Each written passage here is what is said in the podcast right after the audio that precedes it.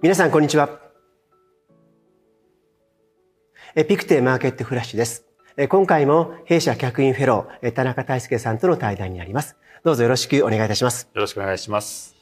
あの今日は中国リスクの話をもうズバリお聞きしたいんですけども、特に株式マーケットもですね、先週その中国問題で大きく調整をしたりとか、少し不透明になってるんで、まあここを多分どのように見ていくかってことが多分この秋以降のマーケット、非常に大事になってくると思います。まあそうした中で今、中国リスクといくと一つ考えれるのが、その中国恒大。えここがですね、アメリカで破産申請をしましたということで、前々からありましたけども、あ、とうとう破産申請なんだ。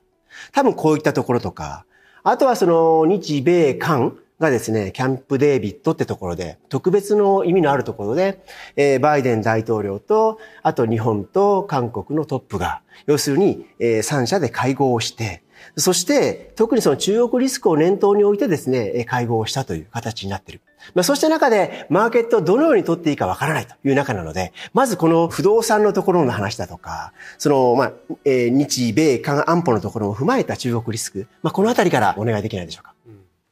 まあ、あの、不動産がかなり深刻な調整に入っているということはもう確かですよね。はい。で、いろいろ危惧もされてるんですけれども、ただ、恒大一つとっても破産申請しました。で、これ、恒大ダメになったのかっていうと、恒大自身が破産じゃないんですっていうふうに表明してますよね。そうですね。で、要は債務調整の問題をする中で、交渉上、まあ、我々ここまで踏み込んだことしちゃうからっていうのを見せつけてるっていう、はい、まあ、戦術戦略的な意味合いでそれを選んだっていうところもありますよね。で、その点でですね、あの、一つずつのニュースが出てきたときに、なんで今回そんなにみんなが気にしてるかって言ったら、はい、株が安くなってたからですよね。そうですよね。ねだから7月中にもいろいろ中国のニュース出てたんですよ。はい。なんだけどその時は株が高かったので、とりあえず置いといて、いろいろ危惧で、ね、懸念すべき種種ではあるんだけれども置いといてっていう雰囲気がちょっと強かったのが、はい、8月は異様に気にされたって言ったらたまたまその日の株が相当落ちてるからでもちろん中国の経済データも悪くなってるので、はい、無視はしないし世界中にとっていろんなインパクトはあるだろうということなんですけどもそれをどこまで広げるかっていう話なんですね。リーマン級なのか、はい、日本化するのかそこですよね。うん、まあ今回多分このインパクトが、まあリーマンショック的な大きなものになるのか、一時的なのか、多分これも短期的な見方、中長期変わると思うんですけども、今、大輔さんお話しされようと思いましたけども、ズバリいかがでしょうか？私はリーマン級とはもう全く別物だという別物ですか、うん、でやっぱりこれはですね大半の債権債務関係が国内の問題であると。もちろん対外的にも少しありますよ、はい、だけれども海外においては十分吸収できる範囲でそれが国内の問題として起こっている。っていうのがもう第一ですよね。ですからそれがどんどん広がっていくのか。それからもう一つはグローバル級の金融機関がそこに関わっていて、はい、バランスシートを既存するのかどうかっていう問題なんですけども、ね、これも違いますよね。でもともと対外的に中国国内の市場を開放していくっていう目は見せてたんですけれども、はい、まだまだ限られていてでそこはまあ事実上遮断されてるに近いところもある。はい、ということからするとまあ、リーマンの時のようにですね世界中にいろんな金融商品がばらまかれていてそしてデリバティブがあってでそれがグローバルのシステミックリスクになるんじゃないかって言われてたあの時と比べるとこれはもう中国の国内問題として片付けるべき部分が圧倒的に比率としては高いと、はい、まあ、こういうふうに思ってるので広がりはそれほどグローバルの問題にはならないっていうこういう認識ではいます。ありがとうございます。今その不動産のところについてはお話しいただけたんで、その日、日米韓安保、うん、まあズバリ申し上げて、えー、台湾海峡危機的なことをですね、うん、まあ、特にアメリカ、あと日本、韓国も共有しているという中で、このあたりの地政学のリスクっていうのはどのように捉えたらいいんでしょうか、うん、これももう大きな枠組み、流れとして、はい、例えば中ロが、えー、日本近海で軍事演習するとか、はいあるいは中国が日本にいろいろサイバー攻撃を仕掛けてるとか、はい、で日本側は日本側で、えー、麻生元首相が台湾で、はい、えー、中国を牽制する発言をするとか、はい、まあお互いにもうずっとやり合ってるさなかですよね。そうですね。で、まあ、そういう中において韓国が今の大統領で久々にちゃんと米中に一緒に歩みを踏み込みましたよね。特にその韓国の場合は中国との関係もありながら微妙なんじゃないかなっていう感じでしょうけどもそのマスコミ報道を見てる感じでは結構踏み込んだようにも見えましたけど、うん。まあ、その点で今のうちに米日韓の間できっちりと道筋をつけましょうっていうそういうことですよね。だから普通に今米中対立から始まってでアジアの情勢がいろいろ厳しくなっていくっていう大きな枠組みの中の、はい、まあ、一つずつのステップっていうなので、まあ、これをもって何かが大きく変わるというようなことではないというふうに思いますよね。僕はやっぱりウクライナロシアの問題があって EU が一体になってということがある中でこのアジアそして特にその、えー、台湾海峡のリスクがあった時にっていう体制をこう整えてる一環ということなんでしょうか？やはり米中から始まって世界中がブロック化も進むし、はい、西側東側、はい、あるいは民主主義非民主主義っていうこういう対立の構図の中でどんどんどんどんお互いを固めていくっていう中にあるわけですから、はい、ただまあ問題としてはですねそういう一つずつの政治ステップっていうものが、経済情勢によって加速するってことがありえますよね。うん、だから今回の中国の経済問題もそうですけれども、はい、これがこじれてきてで国内においては失業とか。今失業大変ですよね特に若者の失業がそのまあ2割を超えていて実際はさらに倍ぐらいあってと。いう中で、まあ、そのそういった指標も発表しないっていう報道があって結構そのエコノミストの間の中でもですねざわついたところがありましたけども、うん、そういったことですかね？そうですね。あとは不動産の購入の仕方ですよね、はい、先にローンを組んででお金を支払ってでもまだ建設中だから何年も入れないっていうそういう買い方でその工事が止まってしまってるっていう状況のもとで何十万人か何百万人か知りませんけれども、はい、そういう人たちがもう不満をくすぶらせて、うん、まあ、いろいろなところで声も上げてる。だからこういう社会不安みたいなものが起こってきた時にどうしても国内のフラストレーションを目を外に向けさせることでっていうことは、はい、特に独裁国家においてはなされやすいですよね。だからそのことが台湾問題とかをこじらせていくっていうことの可能性も含めて考えなきゃいけないっていうことですね。ありがとうございます。じゃあそのあたりはしっかり見ていくという中で、まあ、そうすると今少しあの触れていただきましたけども日本、うん日本化特に今不動産の話でいくと平成のバブルが崩壊してどうしても特に、えー、50代60代70代の多分視聴者の皆様でいくと頭によぎると思うんですよね。日本のようなその辺のその不動産バブルと日本との中国が似てるんじゃないかっていう方は結構多いですけども、うん、まあ、そことのまあ似てるところ違ったところ、うん、あとはまあ日本以外についてまあアメリカ含めた世界的にはどうかということで、分けてお願いできますでしょうか。まあ、これあの今おっしゃられたみたいに似てるところと、はい、いや違うでしょっていうところとかやっぱりあるんですよね。はい、で似てるところは不動産がバブルになって、はいどうも深い調整に入りましたっていうことですよね。はい、で日本のその1990年代の状況っていうのをこう振り返ると、はい、日本は政策対応を打たなかったんですよね。打たなかったっていうのはバブルが破裂してきた時にそれを支えるっていうことよりも潰す方に入っていってで潰すんだけれどもバブルは潰すんだけれどもそれ以外の企業や銀行が損失出すのは認めないし、はい、そこはサポートしていく。だからまあよく言われている10年かけてゾンビ企業を育成していくサポートしていくっていうこういう構図のもとに行った。先送りですかね。そうですね。ですからあの時は銀行も損は出さない当局もそれを好まないっていう中で延々行った、はい、それから先ほどのその民主主義的なプロセスでこういう問題対処できるのかっていう時に、バブルで踊った連中を税金で助けるのかって言って公的資金を出さなかった、はい、あの初期の頃に宮沢元首相だけがそれに対して公的資金入れないとどうにもならないんだけどってことを言ったんですよね。はい、だけど宮沢さん頭が良すぎて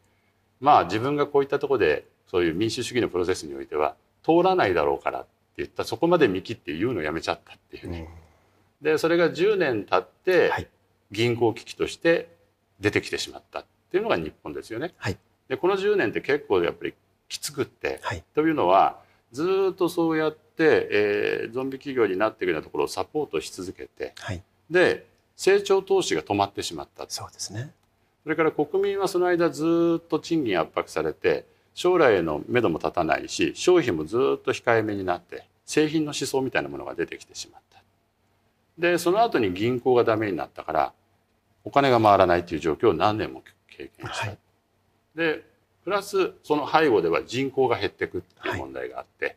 で全体がこう経済を蝕んでいてもう日本っていうのは動かない浮揚できないっていうこういう構造になってしまったっていうところがありますよね。はい、で中国も似てるところは、まあ、同じように人口はもうピークアウトしていくっていうさなかにある。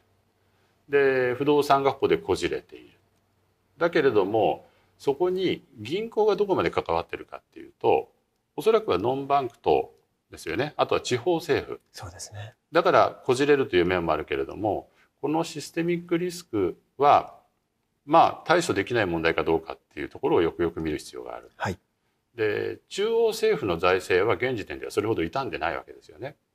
ですから相当なことを踏み込んでお金をつぎ込めばある程度サポートできるっていう面はあるんだろうい、いうことですよね。リーマンショックであろうと日本の危機であろうと国がそれなりにまとまった資金をドンと入れられればある程度対処していける、はい、つまりどんどんシステミックリスクが広がって破綻するってわけではないという状況は作れると。はい、ですからまあその点でですね中国と日本って似てるんだけれどもそういうふうにまだ中国の側には手を打てるんじゃないかっていうところはある。で問題なのはですね中国はこの今回の不動産の調整を政府自らが温度を取ってやってきたっていうところがありますよね。はい。ですから数年前から不動産規制を始めている。そうですね。ですからある意味ではこういうふうに調整が入るっていうことに向かって進んできたっていう面はある。それから大所の不動産会社が次々と経営困難に陥って危ない危ないって言われてるんだけれどもじゃあどうしてるかって言ったら国家が人を送り込んでる。だから国家管理に近い形にだんだん移してるっていうところがありますよね、はい、だからそういう展開になっていった時に最後まで放置して破綻してはいおしまいですっていう流れになるのかどうかっていうこともやっぱりよくよく見ていかなきゃいけない。ここがまあちょっと日本と違うところとしてまず意識してるっていうのが一つあります。はい、中国のこれがちょっと長い展望を考えた時にまあ起こってる調整は国家がまあ誘導してるかもしれない。でそれが経済規模が大きくなりすぎてる市場の的な変動の部分が大きくなりすぎてるっていうことで制御できない。そういうところまで来てるんじゃないかっていう可能性もそれは排除はできないわけです。はい、ただそこのところも公的資金をどれぐらい使えるのかとかどれぐらい政府が思い切ったことをやるのかっていうことなんですけどもここがスタンスの問題でそもそもが不動産調整を進めて経済の構造を変えようとしてるんだっていうことになるとそこに必要以上にサポートはしないけれども、はい、でも人を送り込んで事実上の国家管理みたいに持ってってるっていうのが道筋としてそのまま通用していくのかどうかっていうところに行き着くわけですよね。ですから私自身はあの確かにいろいろ険しい経済的にも厳しい失業も増えてるだから社会的な問題になりかねないっていう部分はあるんだけれどもその問題を広げて日本が10年かけてあそこまで苦しんだっていう状況まで行くのかどうかっていうことについては現時点ではクエスチョンマークつけてるんです。あの、クレッションマークっていうのは、そう、中国の方が処理が早くてそこまでいかない可能性の方が高いっていうそういうことでしょうか？あの少なくとも中国は日本の失敗事例を教訓としてよく研究してるって言われてますよね。ずっと言われてましたね。えでやっぱりかなりいびつな形で経済構造経済成長って続けてきた、はい、まあ、その結果ですね最初は輸出だけでどんどんいってた。はい、でアメリカとの対立いろいろある中で輸出ばっかりじゃっていうことで内需に振り向けた時にそれが異様に不動産に偏った。はい、で今後はこれを消費に移していかなきゃいけないっていうそういう時期に来ますよね。はい、だからある意味ではそういうふうな流れを作ろうとしている。でそれはそれだけ見ればいい感じするんですけれどもそれを国家管理でやろうとしてるっていうところに、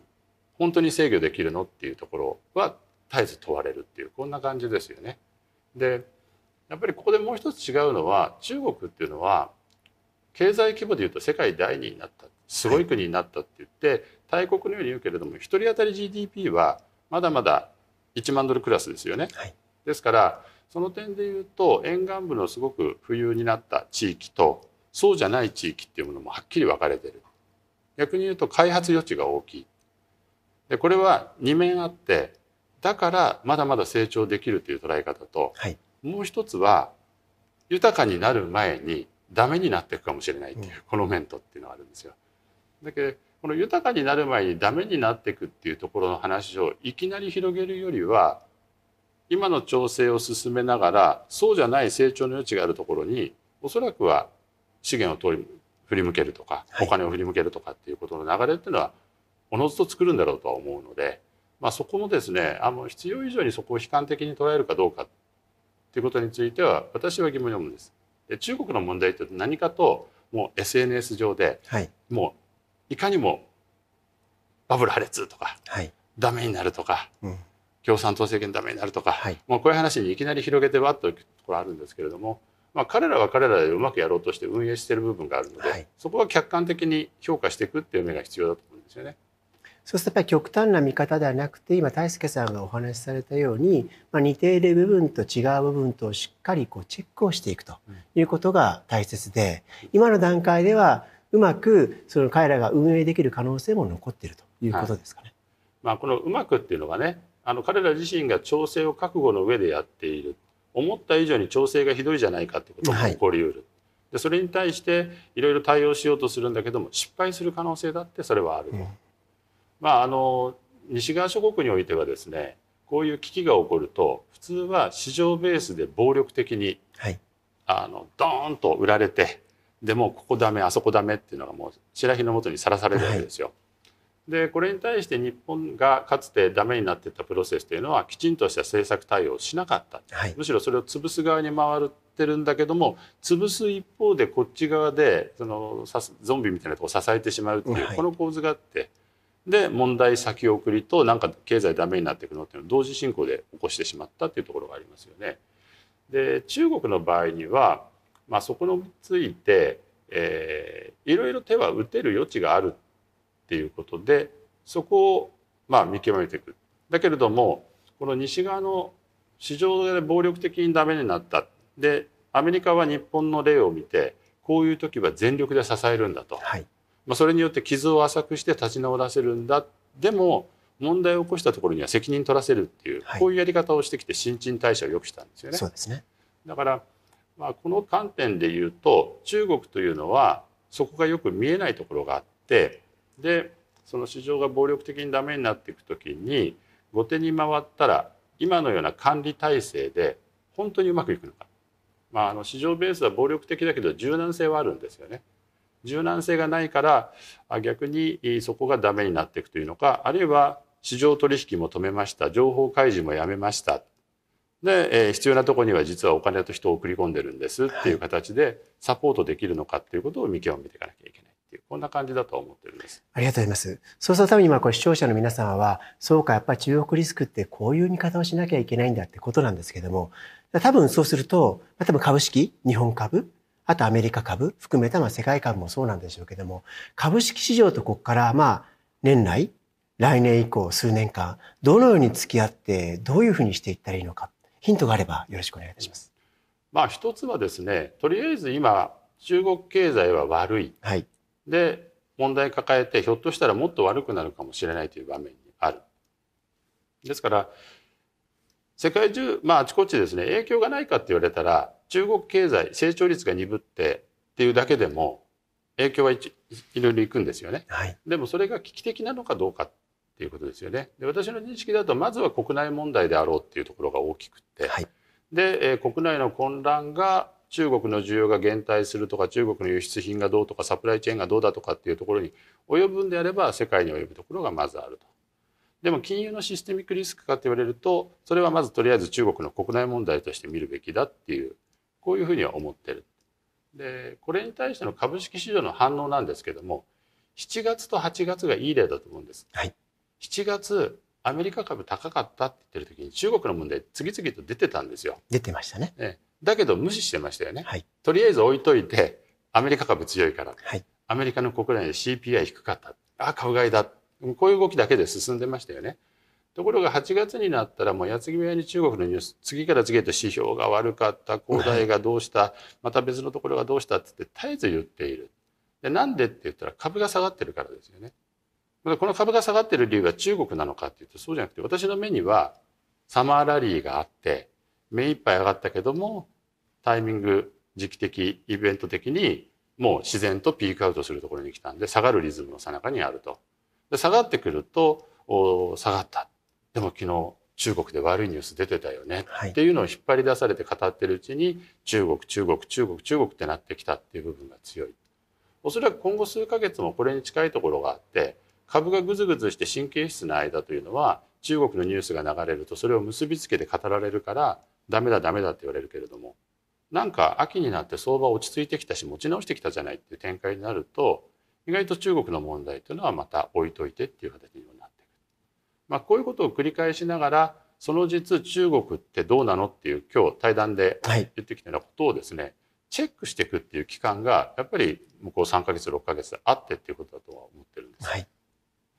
そうすればチェックをしていくっていう中で、あの、最後私の意見っていうか、今、大輔さんのお話しされたこと、まあ、その通りなんですけども、ちょっと斜めの角度から見ると、えっと、今年のその5月に G7 広島があって、その中で当然ながら、え中国、ロシアに対するリスク的な話もあり、そして、えディリスキングっていう話になり、要するに分断じゃなくてリスク低減だよっていう中で、そしてその中で、どうでしょうかね、6月、7月にですね、中国に対してですね、アメリカからですね、え、各高級官僚も含めた、え、民間も含めたところがですね、中国詣でをして、えー、そして今、今回、どうでしょう、その中国、そうした中で中国にスポットライトが当たって、そしてこれから、えー、米中首脳会談が多分、秋か9月か11月かに向かって動く中での出来事なので、だからこそこう注目が中国に集まっているようにも思うんですけども、うん、そこはいかがでしょうか、うん、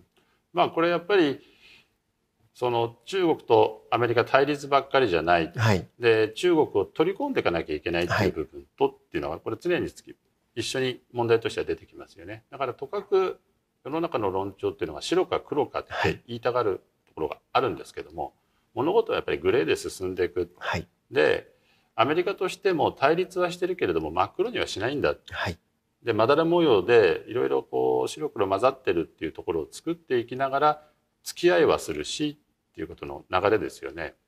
で、まあ、いかんともしがたいのはロシアウクライナ問題が起こったことによって東西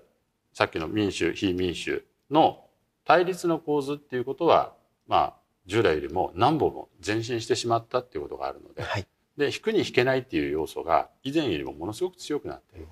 だから対立の話っていうのはもう常にも出てくるけれども、はい、まあそれで世の中的にはそうだそうだっていうような声がねあちこちで上がりやすいところがある一方でそういうふうにいや悪くするばっかりじゃないんだよというところを、まあ、テーブルの下で手を結んでたりとかいろんなことでですねやっていくっていうことはもうこれ